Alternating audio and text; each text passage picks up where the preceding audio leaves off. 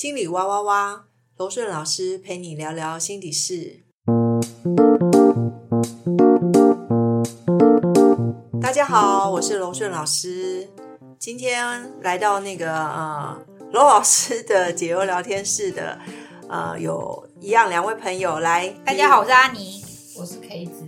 嗯，你们这一周想要想要知道一些什么事，或者想要聊一聊什么样的话题呢？我只负责影剧八卦哦，那个政治新闻，罗老师暂时不接触。新闻最近那个，但其实有有一阵子了，对，有一阵大概一个月、两个月以前，就贝克汉的那个纪录片。哦，我知道，就贝克汉的纪录片啊。然后网络上一直就是我会一直看到大家在讨论那个片段，就是呃其实就是出现在第一集嘛，就是那个维多利亚就讲说什么他们你们家是 working class，嗯，就是老老公阶级这样子，然后他父母都很勤勤恳恳啊，然后那时候贝克汉就从他旁边的房间突出他的头来，然后就说什么 be honest，叫他说实话，就他就是说哦，我觉得这个很难。就是很难回答我，我爸妈真的很认真什么什么的。然后最后他就是说，那你爸以前是八零年代嘛？应该是八零年代，八零年对，代，然后都你国中的时候开什么车带你去上学？他就说这个要看情况决定。然后最后他就是只好就他们来回了一下，维多利亚就回来说好吧，就是以前他爸会开劳斯莱斯带他去上课。对，然后被他有他有强调是旧的劳斯莱斯，对，然后被看到他就非常满意的，就是说他觉得很好。我觉得我觉得金牛座的偏执从这里没有没有不是偏执是固执，为什么这里就可以固执？因为他绝对诚实他他一直不是他一直坚持，就算他在录节目，他也是坚持要他说出他要说的那件事情。可是他觉得他说谎啊，不是吗？他觉得他他不老实吧？应该说谎，他觉得他不老实，这是他的想法。嗯，这是贝克汉的想法，但是我的意思就是说，他这么过，比方说，啊，你开会的时候，你同事如果讲话有一些你认为他不诚实的地方，在一个社交场合里，你会一直坚持要他一定要说出来吗？可能看交情吧，然后以及以及以及那个东西就是是不是很重要？如果不重要，我就会讲，知道这不重，这不重要啊。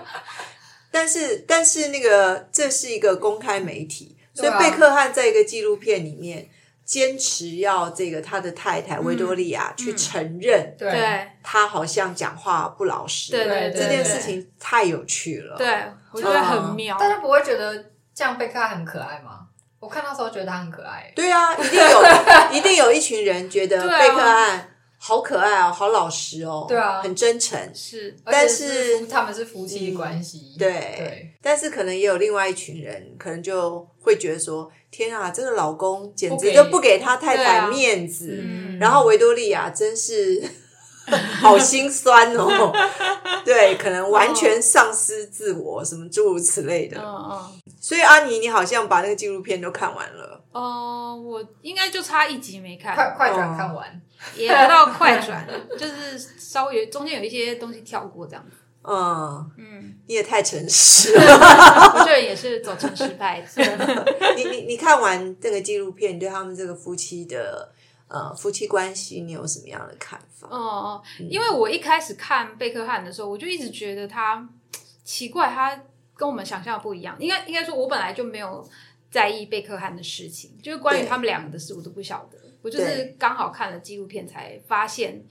哦，原来他是一个很有纪律的运动员。对，然后他的个性其实非常的，感觉是一个比较压抑，然后很固执。金牛座嘛，对对，我后来就是查他星座，发现哦是个金牛座。然后整个过程中，因为他中间发生了一些很有争议的事情，然后被全国国民唾弃，唾对，真的是唾弃。然后。承受了很大的压力，然后在这个期间，因为他跟维多利亚也都是在交往中，所以我就一直觉得维多利亚真是一个心脏很大颗的女子，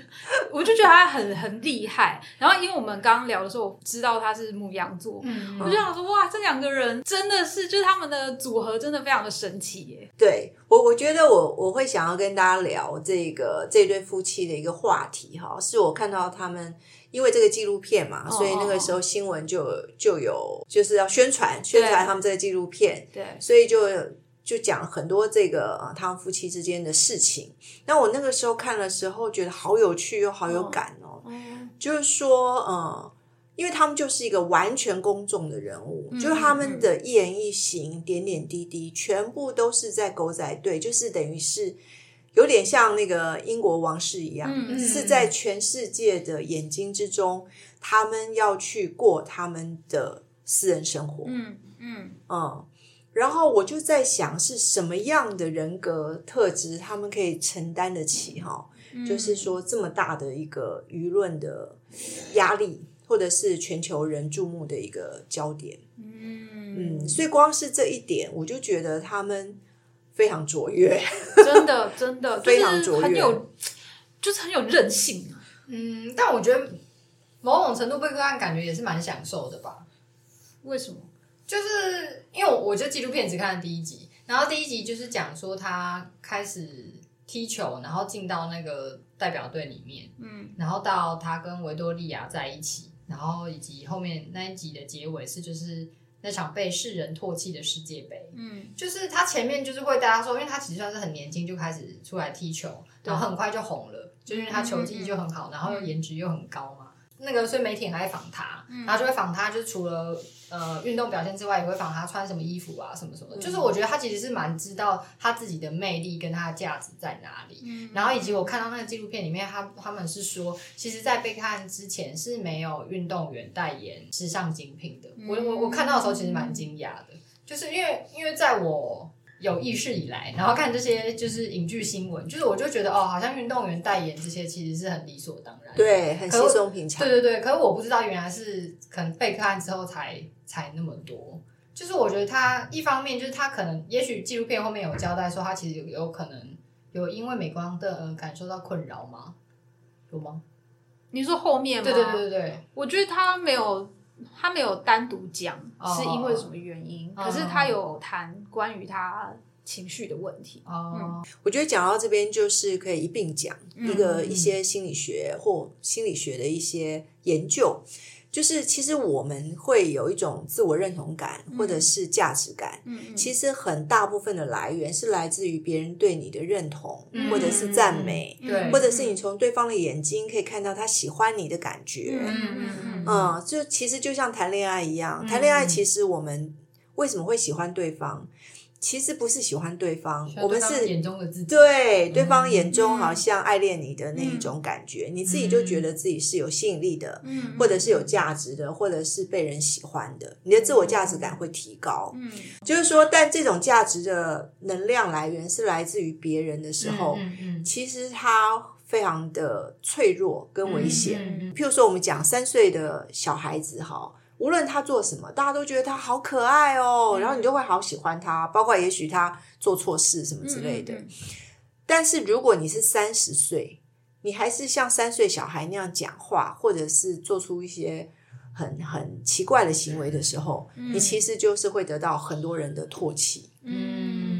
所以在这边，我想跟大家分享，就是说，当然我们小时候我们是透过外面的人给我们的呃赞许或认同，或者是鼓励，或者是惩罚，来建立我们的内在价值感。嗯但是在我们成长之后，慢慢长大，我们一定要知道，然后开始逐渐把这种能量来源做转化，从别人的认可来建立自我价值，而慢慢转化成你内在会自己建立自己的价值感。那它的前提就是你必须非常的了解你自己，嗯你的优点、你的缺点，然后你喜欢什么，不喜欢什么，然后你需要什么，你不需要什么。嗯嗯嗯嗯，或哪些是你的创伤，哪些是你的恐惧。我们越了解的时候，我们就可以越摆脱从别人身上来建立自己的价值感。就是正好讲到这边，那我们就再拉回来讲那个贝克汉跟维多利亚。嗯，就是说，在我心里面很佩服他们，就是说他们其实有一个明星的一个人格，嗯。这一个人格其实已经就是他们就是活在那一个明星特质的那一种人格设定里面。嗯，那我哦哦，嗯。我记得，我记得就是那个孩子第一个孩子出生的时候，嗯。你嗯，记得可真清楚呢。我记得贝克汉那时候好像是他好像也真的还在比赛吧？对啊，就是世界杯的时候啊，然后前一天维多利亚打电话给他，对，就是说你不不不来陪我生，对对，他就说对。然后我那时候看到印象很深的是，他已经身心俱疲，嗯，然后冲去就是孩子接孩子出生，哦然后旁边就有人叮咛他说：“你现在要出去见记者了。”哦哦，，然后就出去，然后跟大家说了这个讯息。嗯，就是我那时候看的时候就想说，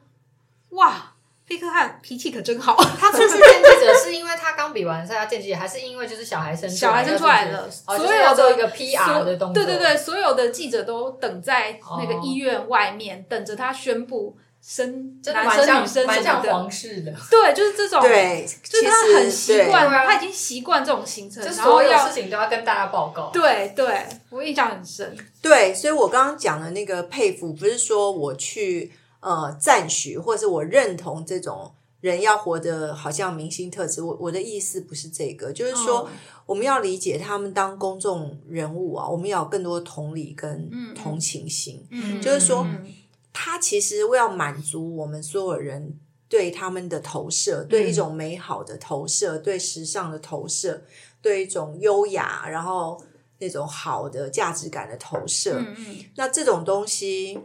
其实对当事人来讲是很大的负担，，对，是非常大的负担。刚刚你举那个例子，我就觉得，我们就不禁佩服那个贝克汉，他内在的那种切换，就是他比完赛，对然后他得马上切换，然后去面对记者，对，然后他不能够做他自己，就是说他也嗯许现在他在发脾气说。其实我累死了，我不想讲话，但不行，他要变成维多利亚的先生，然后去跟大家讲啊、他现在是当了爸爸的那些心情。所以我现在讲这边，我都会觉得哇，好心酸哦。真的，我我也我就是看到那里觉得哇，也太辛苦了吧！而且他刚刚才那么衰的，因为就是被红牌，然后勒令下场，然后输球了，已经心情已经很沮丧，然后全国国民都在恨他，然后他的孩子出生了，对，嗯所所以这让我想到，就是说，呃，以前我在学校服务的时候啊，有很多那个小朋友，就是很多学生，他们都很想当明星，很想当偶像。嗯嗯嗯嗯但你知道，我们会想要得到明星跟偶像那种光环，嗯那种能量来源，被关注、被喜欢的能量来源，但大家都没有看到，你需要这些光环跟这些能量来源的时候，你你要付出多大的代价？嗯嗯所以这个就是我们人啊，有一些荒谬。那个荒谬就是说，我们只想要得到我们要的，但是我们往往没有想到我们要付出的代价。嗯，其实这个就是我们痛苦的来源。不过他们交换的，也就是其实就是他们的商业价值啊。嗯，就是我刚刚前面前面其实要说，就是我会觉得被他看起来好像有一点享受，是因为他在很那时候就是很多人来访问他穿那些东西什么，就是他其实好像很自得其乐的在介绍他的那些，然后以及就是包含他比如说他帮很多东西代言什么什么的，嗯嗯就是我就觉得他好像其实可能某种程度上还算是蛮客观的，可以知道他自己的魅力，然后可以把它换成商业上面可以把它变现这件事情，所以他才可以。对，而且我看对维基百科上面写他的身份，他有三个，一个是足球员，另一个就是商人，嗯然后另一个是发言人。所以我就觉得，对我我就是在想说，就是说。什么事情哈没有对错，我们就讲说，我们不在对错的层面上来讨论这些人内在的内心现象。嗯所以就是贝克汉他最好的一点就是说，他完全清楚他在做什么，嗯。就是说嗯。他并不避讳，他就是做一个商业模式。对啊，对啊，然后他并不避讳，就是说我的自我价值感就是来自于这一些呃公众的喜欢，嗯就是我是一个明星。嗯嗯，嗯。那你完全接纳你自己的时候，我觉得他就很自然，对啊，嗯。对啊。他自己很自然，我们其他人就很自然。嗯嗯，所以我觉得人其实最好的方式，不论你做什么，而是你愿意完全接受你自己。嗯，我觉得自己痛苦，别人也痛苦，就是说你不接受你自己，然后你又要别人接纳你，大家听了是不是就很奶油了？嗯嗯嗯，没错，有没有？譬如说，很多人他是很喜欢表演，或者他喜喜欢被别人关注，嗯但是他又觉得那样子好像很爱现，嗯哦哦哦，所以他就开始变别扭了。对，对，所以我这边就是常跟我的嗯朋友或是个案去分享，就是说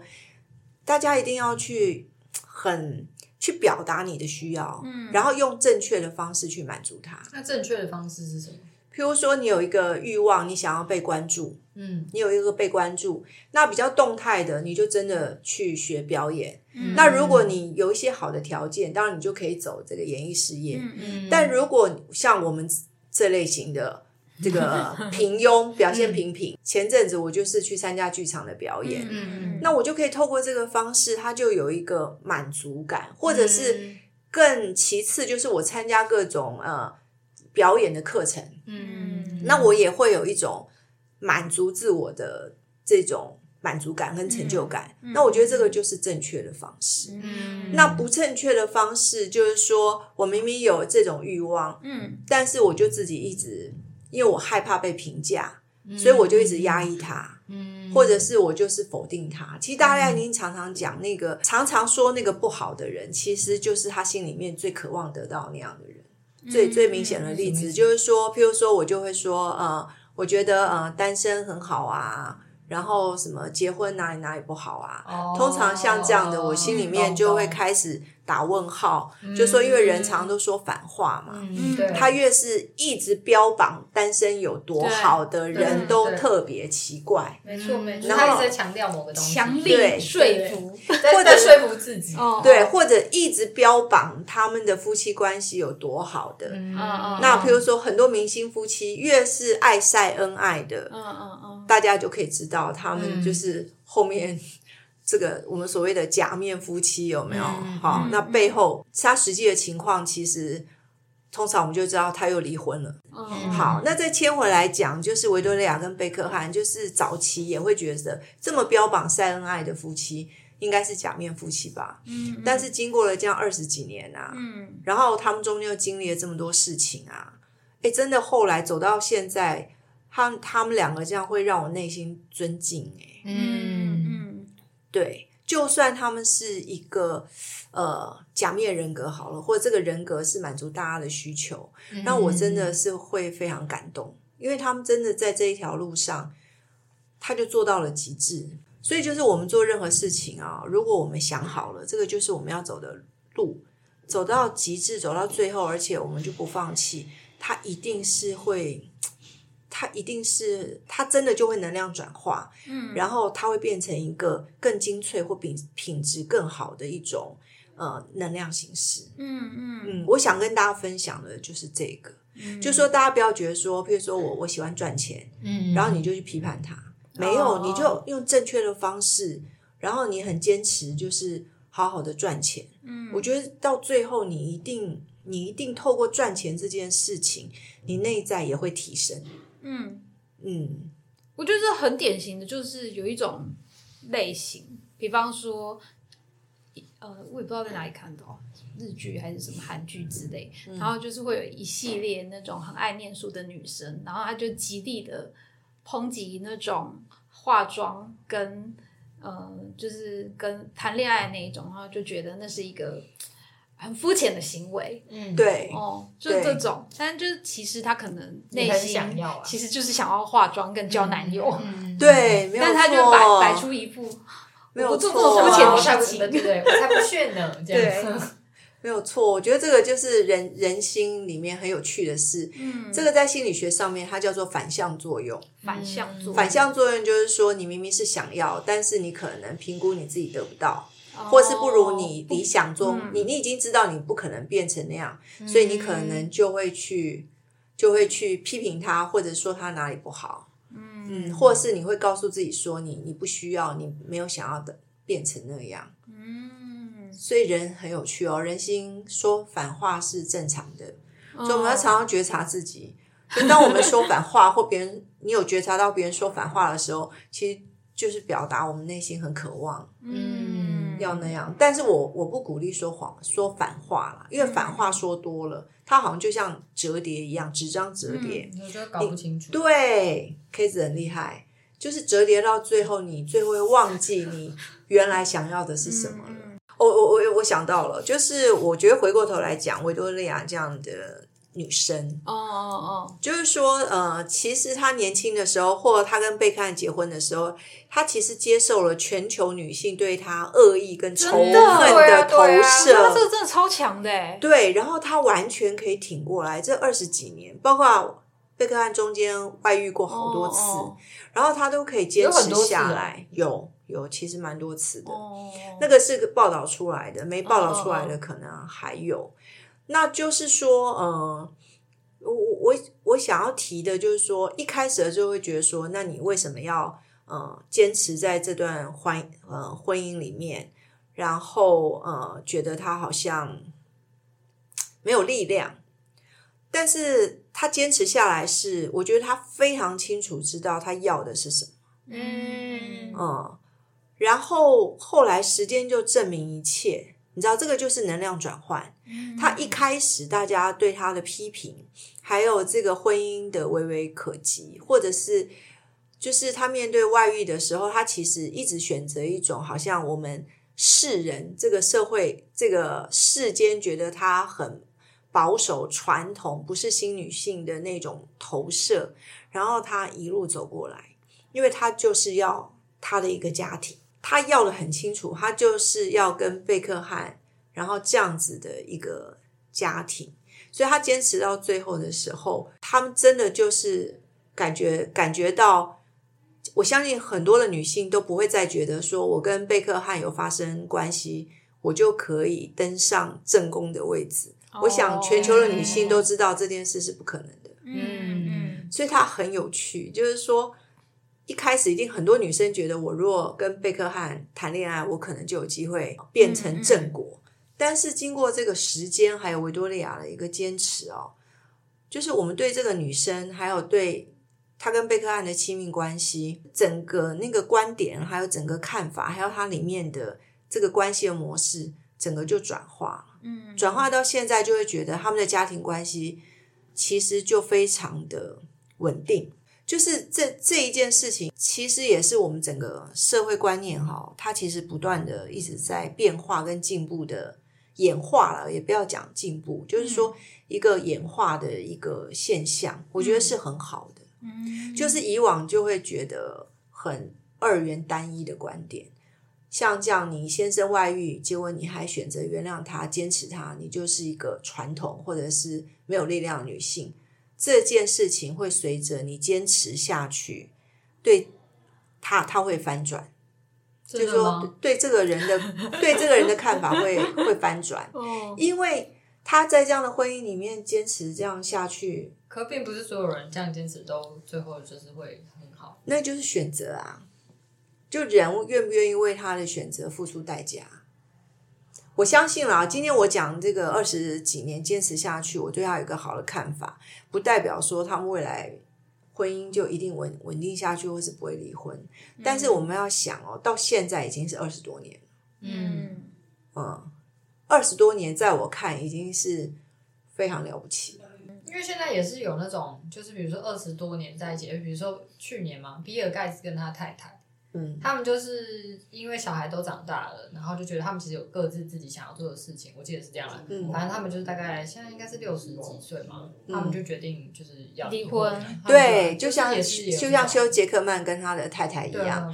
我我要讲的就是，现在已经有越来越多元的观点了，对，嗯，就是那个婚姻的形式越来越多元。嗯。所以我刚刚讲，这就是一种演化。他昨天也有一个，你有看到吗？昨天就是那个张兆志，哦，对对对对好对对像也看到一大堆，许乐，对，就嗯就是他们就是因为他们男生不想要小孩，女生想要小孩，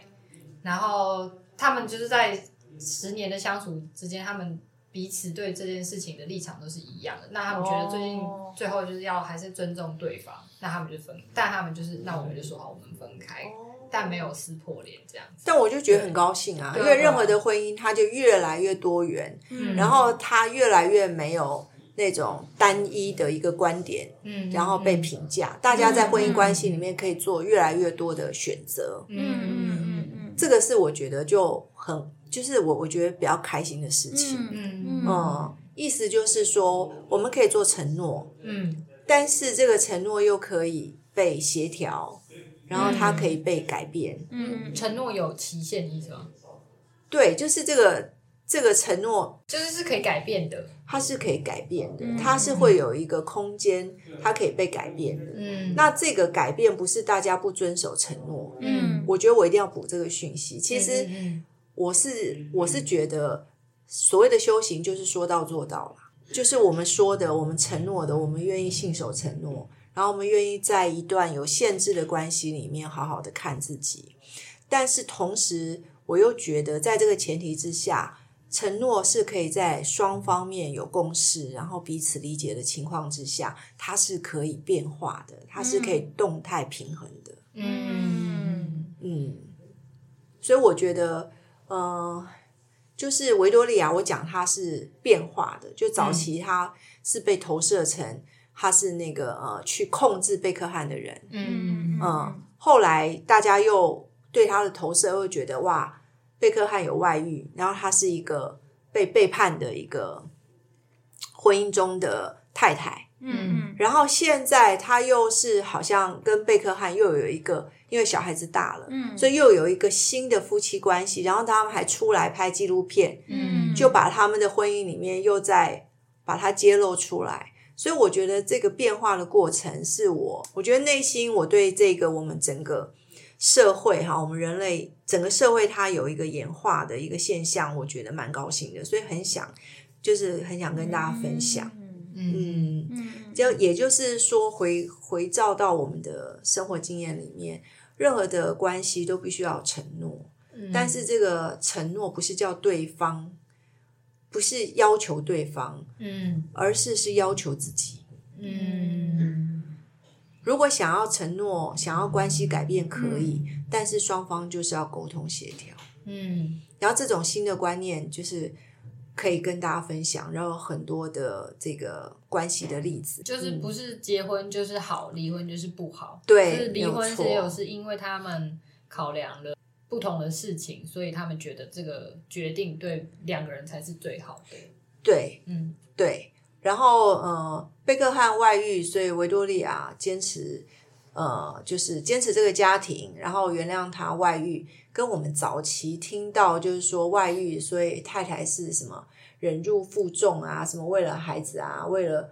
因为以前的那个观点是离婚不好，嗯，但我相信这个放在维多利亚身上是不成立的嘛，因为他应该不、嗯不会被因为别人觉得她是一个失败的妇女，我觉得不是这个观点。她会坚持下去，一定是她非常明白她需要的是什么，然后她坚持下去。哦我觉得这个呃，整个底层哈，选择不离婚，她已经跟之前传统的观念是大不相同的。或是其实，嗯在讨论的时候，可能大家一开始都会误以为很很先入为主的对觉得女生在婚姻里面是没有选择的，对所以就觉得哦，贝克汉他如果婚外情就是对维多利亚不好，呃，然后呃，但他却选择忍耐了，对对就是会用这个角度来看。对可是维多利亚他以他自己的角度，就是他可能也是做了一些选择，对所以他才持续为种维持某种状态。对嗯对，就是跟我们以往什么选择那个好像很委屈的那个父母的、嗯嗯嗯嗯呃妇女的形象是不一样的。嗯，嗯，我有讲到这边有说清楚，我就比较开心。好的，这样 K 子有清楚了哈没。有问清楚，我是专业学，对对，对，因为一开始的时候你就很狐疑。很狐疑什么？我没有很狐疑啊。好好好，嗯觉、我觉得讲到这边有有有说清楚了，就是说，其实我们遇到任何问题，它没有绝对的是非对错好坏，嗯然后就是你知道你要的是什么，嗯然后你就知道你做了这个决定，你要付出什么代价，嗯然后你真的就去完整的付出这个代价，内心不要再 抱怨或者是要跟别人讨债的话，嗯那其实这就是一个嗯好的一种对自面对自己还有面对关系的态度。嗯，其实我要讲的就是这个。嗯嗯嗯，所以回到维多利亚，就是他选择了原谅贝克汉，他选择要继续维持他的家庭，所以他就同时付出了很多代价。嗯，嗯，但我们大家都可以知道，维多利亚在那过程里面，她并不是一个委屈受害妇女的那个形象。嗯我想跟大家讲的就是，我们就是要活出这种新的新的对自己还有面对这个世界的态度。嗯嗯，这个这个这个主题也许更延伸。另外一个就是我们下一集要讲到英国对啊对啊对啊，王室的那一些人格设定，嗯。尤其以戴安娜王妃嗯。为例。嗯嗯嗯，嗯，所以阿姨，你觉得呢？今天你听完这一集，我今天听完这一集，感受今天听完这一集，哦，你今天参与这，旁听，我今天旁听了这一集，对，旁听了这一集，哦，因为我本来并不是 focus 在这件事情上，就是关于贝克汉的这个事情。嗯，但是因为老师刚讲完之后，我就脑中就非常的混乱，就是冒出很多想法。就承诺的部分吗，呃，我觉得不只是承诺的部分，还有关于自我接纳的部分。嗯嗯，然后、哦，对，今天好像很多线头哈。，对，今天其实有很多东西。但上一集也是这样啊，大家不要担忧，因为因为因为我后面会继续讲，然后最后大家线头都有机会，一定都可以再继续展开深入进去。真的就是可以展开的东西太多，所以我刚刚一时混乱，然后就是一个宕机，就各种讯息宕机。非常正常。我觉得最最有感觉的应该是，比方说它对应到我父母，哦，对，我父母的关系，然后还有其实我我妈妈那一辈的呃很多夫妻啊，都面临我觉得就听起来有点像的状况，就是比方说他们其实已经生活不下去了，嗯可是为了孩子呢坚持一下，嗯然后大家就是我听到很多都几乎是有点这种状况。嗯我们家的话，我可以很明确的感觉，因为比方说有的时候我妈抱怨我爸怎样之类的，然后我可能也会说，那就离婚对啊，那啊么。辛苦干嘛不分开之类的，就我也会这样子说。但是我妈就会跟我说一些类似什么啊，什么夫妻啊，就是要什么互互相修修炼啊，什么鬼的啦。就是我妈就会跟我讲那些话。然后小的时候我就会想说，修炼什么鬼啊，就不喜欢就分开啊。对，现在就比较不会，因为你就是你可以感觉到他们的关系里面是有，比方说是互相妥协，或者是互相帮助。对对，就是那种对，他就可以相处这么久，是有一些原因。对他绝对不是单一的，就我们都觉得你感情不好就离婚啊，其实不是，就是一个家庭、一个婚姻关系、一个亲密关系，他绝对不是只有他，他是一个全面性的，然后他有很多很多的观点，很多很多不同的讯息或能量形式的一个整合。嗯嗯，嗯，对，对，所以我们不要用我们自己以为的价值观，然后去好像就是 批判或者是评价别人的一种关系。嗯嗯，嗯那但是反过来讲，我们自己想要什么，我们可以在我们自己的关系中里面实现。嗯嗯嗯。然后我是觉得，如果有像那种夫妻啊，因为有的时候真的会有为了孩子的这种想法，嗯，可是我觉得为了孩子这种说法，孩子也很累。对孩子也有压力，孩子也有压力就好像哦，是因为我，所以你们两个明明就不想要在一起，然后就硬要在一起就觉得会不会是我害了你之类的？之类的。嗯对，所以我我我个人是觉得，